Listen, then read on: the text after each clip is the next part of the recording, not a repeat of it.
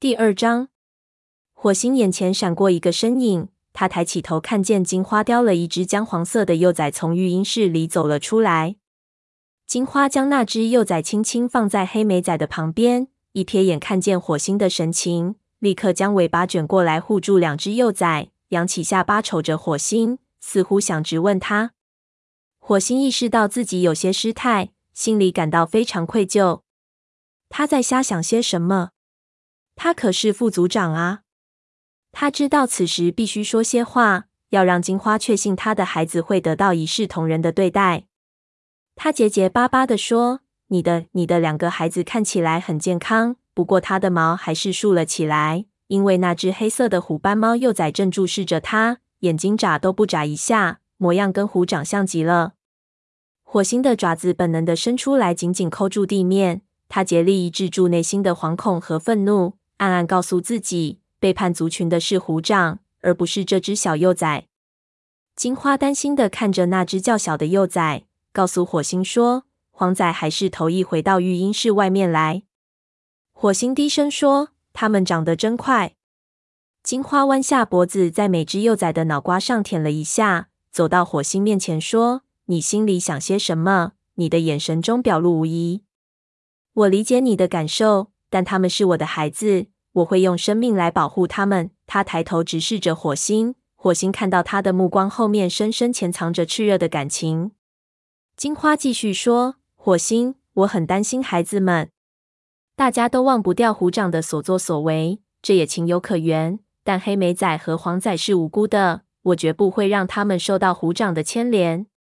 我不会告诉他们谁是他们的父亲。如果他们问起。”我便说是一位勇敢、力量强大的武士。火星突然对这只饱受煎熬的母猫产生了强烈的同情，他拍胸脯保证说：“他们在这里会很安全的。”不过，黑莓仔的那双琥珀色眼睛还是令他感到不自在。白风从育婴室里走了出来，对火星说：“文脸认为他的两个孩子已经可以接受训练了。”火星问：“蓝星知道吗？”白风摇了摇头说。文联想自己和蓝星谈这件事，但这些天蓝星从不到育婴室来。火星皱起眉头。作为族长，蓝星应当关注族群生活的方方面面，尤其应对育婴室多加关心。所有的猫都知道，平安健康的幼崽们对雷族是多么重要。白风继续说：“这倒也不奇怪。自从和泼皮猫们打过仗后，他的伤口一直没有痊愈。”火星说：“我应该去告诉他吗？”白风说：“是的。他听到些好消息，也许就会振作起来。”火星听出白风在担心组长，说：“我保证这件事会让他振作起来的。雷族已经很久没有这么多学徒了。”白风眼睛忽然一亮，说：“这句话倒提醒了我。云沼在哪里？我原以为他在为老年猫们捕猎呢。”火星尴尬的移开目光，说：“哦，是的，他是在捕猎。我不知道他为什么耽搁了这么久。”白风提起一只爪子舔了一下，似乎猜到了火星心里不安的念头，低声说：“森林里不像以前那么安全了。别忘了，风族和影族还在为断尾的事记恨我们呢。他们现在还不知道断尾已经死了，因此有可能再来袭击我们。”段尾曾是影族的族长，他为扩张领地，差点儿毁了森林里的其他族群。雷族帮助影族将段尾赶下了台，但后来见他双目失明，无依无靠，因此将他看押在营地内。不想这个仁慈的决定，却激怒了段尾昔日的仇敌们。火星知道白风是在提醒他多加提防，他还没说虎掌有可能在附近出没呢。不过云沼是经过火星的同意才独自离开的。恼羞成怒之下，火星反唇相讥：“今天早上你让亮爪独自去捕猎了。”“是的，我叮嘱他不要走到沟外，并且在中午前回来。”白风的语气很温和，不过他停止清理爪子，关切地看着火星说：“我希望云爪不要离开营地太远。”火星移开目光，小声说：“我要去告诉蓝星，幼崽们已经做好训练的准备了。”白风说：“好主意。”我带亮爪去进行训练，他在捕猎方面还行，但格斗技能上还有欠缺。火星一边暗骂云沼，一边向高岩走去。来到蓝星的巢穴外，他抛开云沼的事情，定了定神，隔着挂在巢穴门口的苔藓朝内通禀。巢穴里轻轻传出一声“进来吧”，他慢慢走了进去。族长巢穴位于高岩底部，是由古时的一条溪流冲刷而成。巢穴内十分阴凉，太阳光透过门口的苔藓照射进来，照得四壁亮堂堂的。蓝星坐在窝里，就像一只正在孵蛋的鸭子。它的毛又脏又乱。火星心想，也许它的伤口还很痛，不能清理身上的毛吧。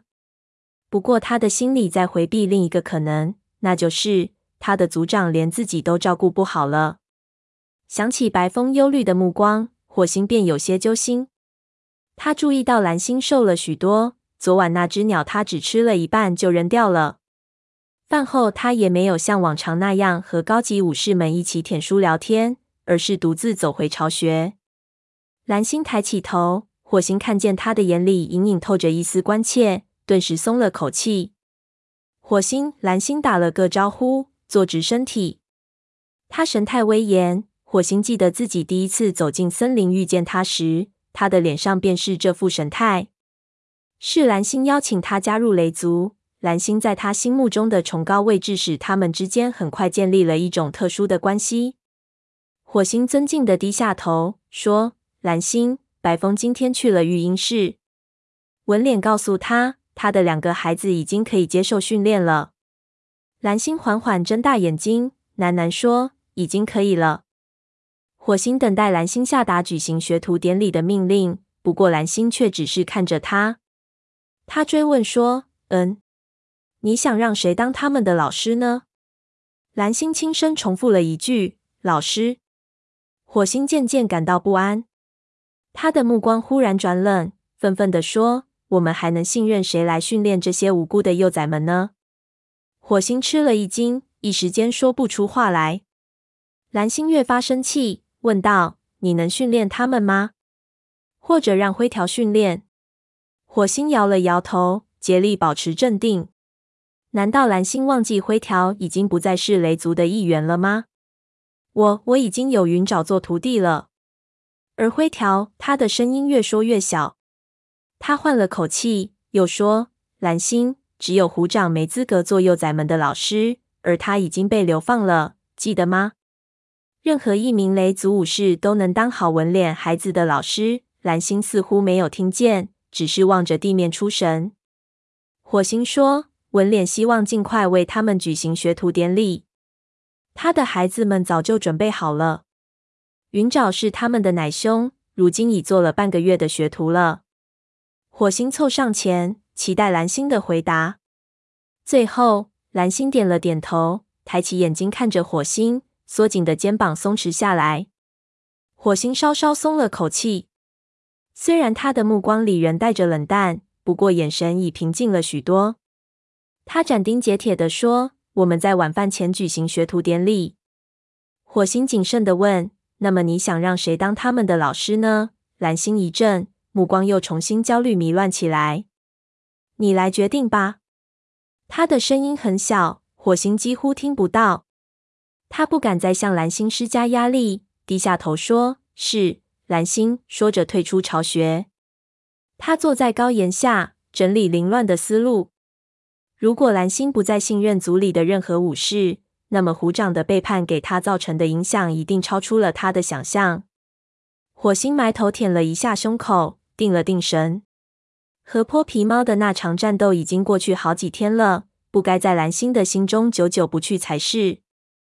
火星一方面为蓝星感到忧虑，另一方面又担心组里其他的猫。如果真如白风所说，大家的情绪很不稳定，那么蓝星这个样子只会更令他们感到紧张不安。火星放松全身，朝育婴室走去。柳带正躺在育婴室外晒太阳，火星走过去打招呼说：“嘿，柳带。”柳带抬起头说：“嘿，火星。当副组长的滋味如何呀？”他的目光里带着好奇，语气也很友善，不存恶意。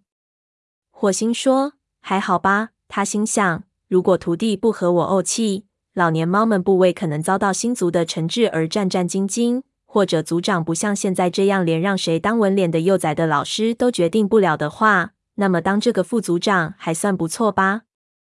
很高兴听你这么说。柳带说完，扭头去清理后背。火星问：“文脸在吗？”柳带边舔边说：“他在里面。”谢谢你。火星走进育婴室，里面出奇的亮堂。树枝弯曲后形成一道裂缝，太阳光通过裂缝照射进来。火星暗暗叮嘱自己，一定要在落叶季到来前补上这个窟窿。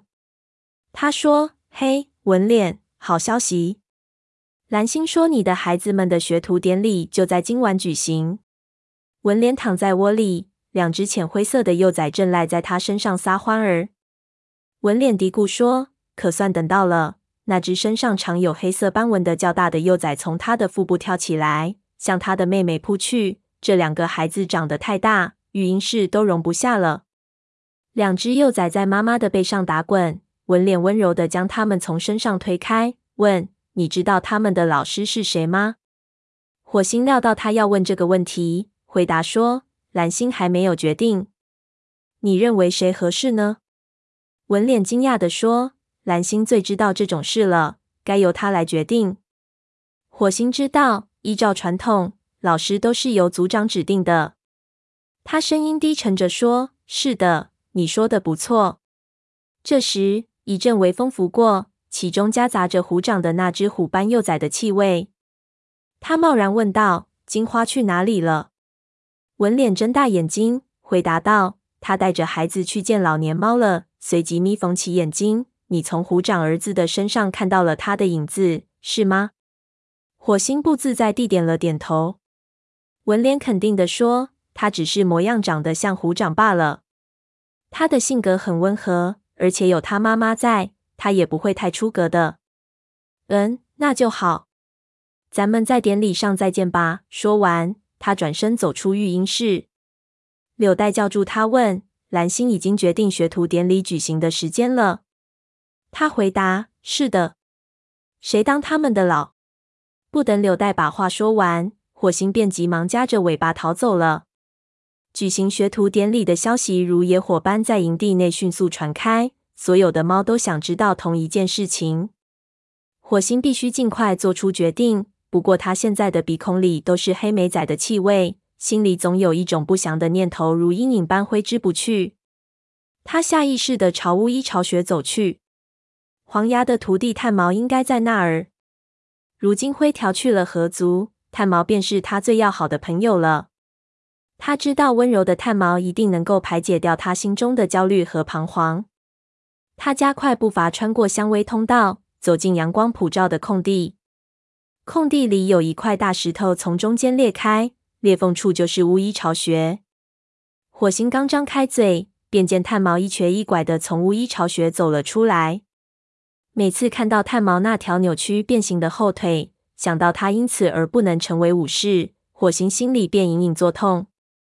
那天炭毛跑上雷鬼路，发生了意外。火星总感到自己对此负有责任，因为当时炭毛是他的徒弟。在黄牙的悉心照料下，炭毛逐渐康复。后来，黄牙开始教给他一些医术。一个半月之后，又收他为徒。炭毛最终在族里找到了自己的位置。炭毛衔着一大捆草药，一瘸一拐地走进空地。他愁眉苦脸，竟然没发现火星就站在面前。他将那捆草药放在太阳的里，开始进行分拣，样子十分急躁。火星说：“炭毛。”炭毛抬起头，惊讶地说：“火星，你来干什么？生病了吗？”火星摇了摇头说：“没有。”你近来还好吧？炭毛厌恶地瞅着摊在地上的草药。火星走过去和他对触了一下鼻子，问：“出什么事了？”别告诉我，你又把老鼠胆汁撒在黄牙的窝里了。才没有呢！炭毛生气地说着，接着垂下了头。我就不该学医，我是个灾星。那天我发现那只腐烂的鸟时，就该知道这一点的。火星记得那件事正好发生在他的副组长仪式后不久。炭毛想挑一只喜鹊给蓝星送过去，不料上面竟然长满了蛆虫。火星问：“黄牙认为那个胸罩是浴室你的吗？”炭毛坦白地说：“无，那倒没有。”那你凭什么认为自己当不好巫医呢？其实火星心里隐隐觉得，那个胸罩预示的应该是另外一只猫，族长蓝星。炭毛沮丧地晃了晃尾巴。黄牙要我帮他调制一种药壶，就是用来清洁伤口的那种，很简单的。他一开始就教过我了，但我现在竟然忘记了该用哪些草药。他一定会骂我是个笨蛋的。他越说越烦躁。火星语气坚定地说。他知道你不是笨蛋，但最近以来，这已经不是我做的第一件蠢事了。昨天，我不得不问他毛地黄和罂粟籽怎么区分。炭毛的头垂得更低。黄牙说：“我成事不足，败事有余。”火星安慰他说：“哦，你知道黄牙就是这副德行，他就喜欢这么说。黄牙曾经是影族的巫医，被影族族长驱逐后投奔雷族。”但他做武士时形成的火爆脾气可一点儿也没有改。然而，炭毛却比别的猫更能忍受他这种突然发作的脾气，这是他们合得来的一个重要原因。炭毛叹了口气，说：“我不知道自己凭什么能够成为一名巫医。我原想当黄牙的好学生，哪知道最终害人害己。有好多东西我想学，但却学不会。”火星趴下身子，平视着炭毛的双眼，厉声说：“你还在想银溪的事情，是吗？”他清楚的记得那天银溪在太阳石难产，炭毛想尽一切办法想挽救她的生命，但银溪失血过多，终于不治身亡。银溪死了，但生下的两个孩子却活了下来。虽然炭毛没有回答，但火星知道自己猜对了。他说：“你救了他的孩子，但我没能救他。”火星凑上前舔了一下他的脑袋，说：“你已经尽力了。听着，去问问黄牙，这药壶里该放什么草药，他不会骂你的。”炭毛将信将疑地说：“希望吧。”接着抖了抖身子，说：“我不能再这样一味的自责了，是吗？”火星回答：“是啊。”说着冲他晃了晃尾巴。“对不起。”炭毛可怜兮兮的瞅了他一眼。目光中隐隐带有昔日调皮的神色。我是不是不该奢望你会带来猎物呀？火星摇了摇头，说：“对不起，我来是想和你说说话。黄牙不让你吃饭了吗？不会的，不过他比你想象的严厉的多。我今天都没有机会去取猎物。”炭毛说完，随即好奇的问：“你想和我聊些什么呢？”火星的心情又阴郁起来，说：“虎长的幼崽辈。”特别是黑莓仔，因为他长得像他的父亲吗？火星微微一惊，难道他的想法这么容易被猜到吗？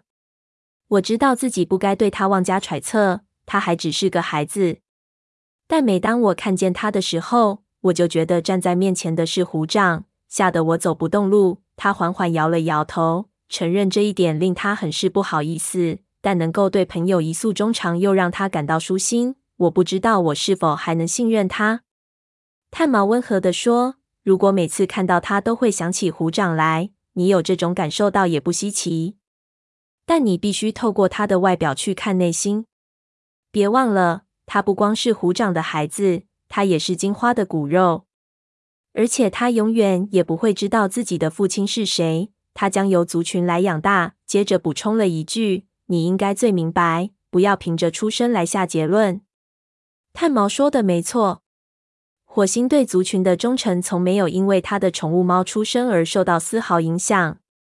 他问：“星族和你说过黑莓仔的事吗？”他知道黑莓仔出生时，他和黄牙定然会观察银河的变化。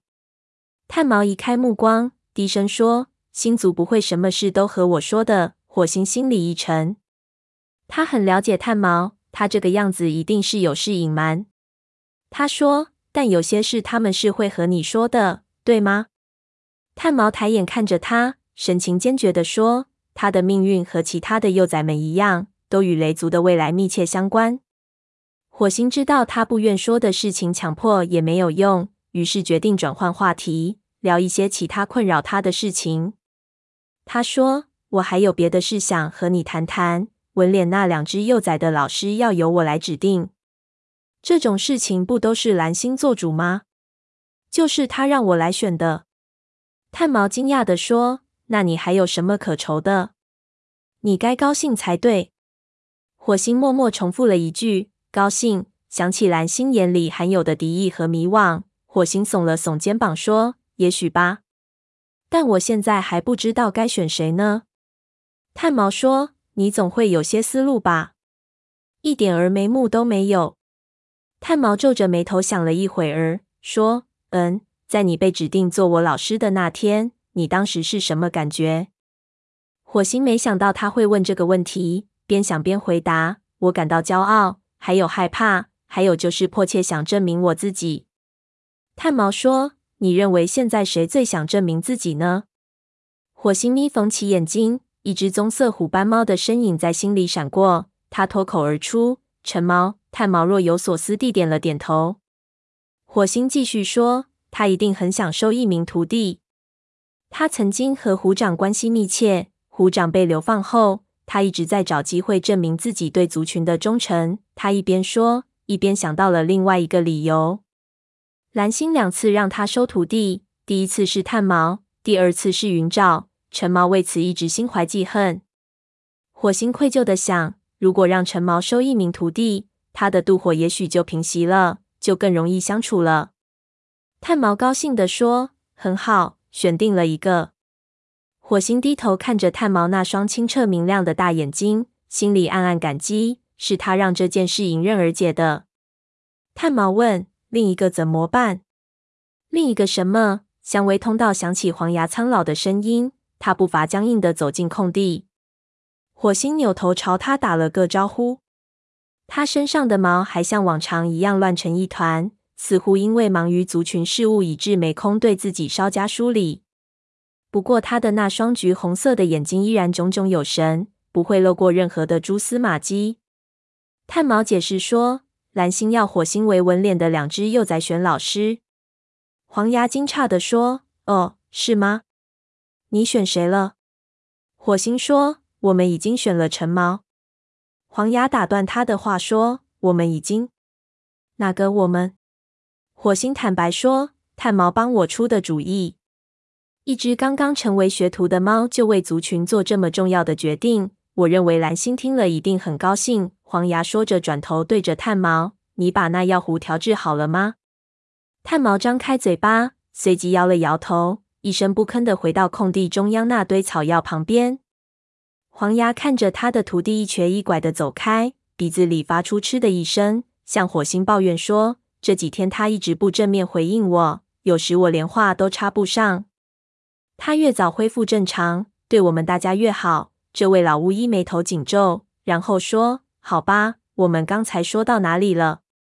火星声音低沉地说：“未纹脸的幼崽们在找一位老师。”黄牙说：“谁还没有收过徒弟？”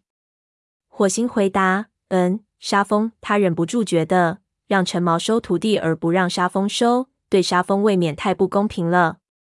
毕竟，沙风和陈毛是一起接受训练，同时成为武士的。黄牙点名说。你认为同时让两只没有经验的猫做老师，这合适吗？火星摇了摇头。黄牙进一步追问：“那么雷族里还有哪位武士更有经验，却没有收过徒弟呢？”火星想是黑条，不过他心里很不情愿。虽然虎掌被流放时，黑条选择留了下来，但所有的猫都知道他一直是虎掌最要好的朋友。不过，由于火星当初加入雷族时，黑条曾对他百般刁难。此时如果他刻意不让黑条收徒弟，难免会显得自己是在挟私报复。毕竟黑条应该收一名徒弟了。黄牙看见他脸上忽现坚决的神情，说道：“好了，这不就结了？你现在能让我和我的徒弟安静一会儿了吧？我们还有活儿要干。”火星站了起来。虽然他已经选定了两位老师，但心里却丝毫不感到轻松。他相信这两只猫对族群绝对忠诚，但他拿不准他们是否也对他忠诚。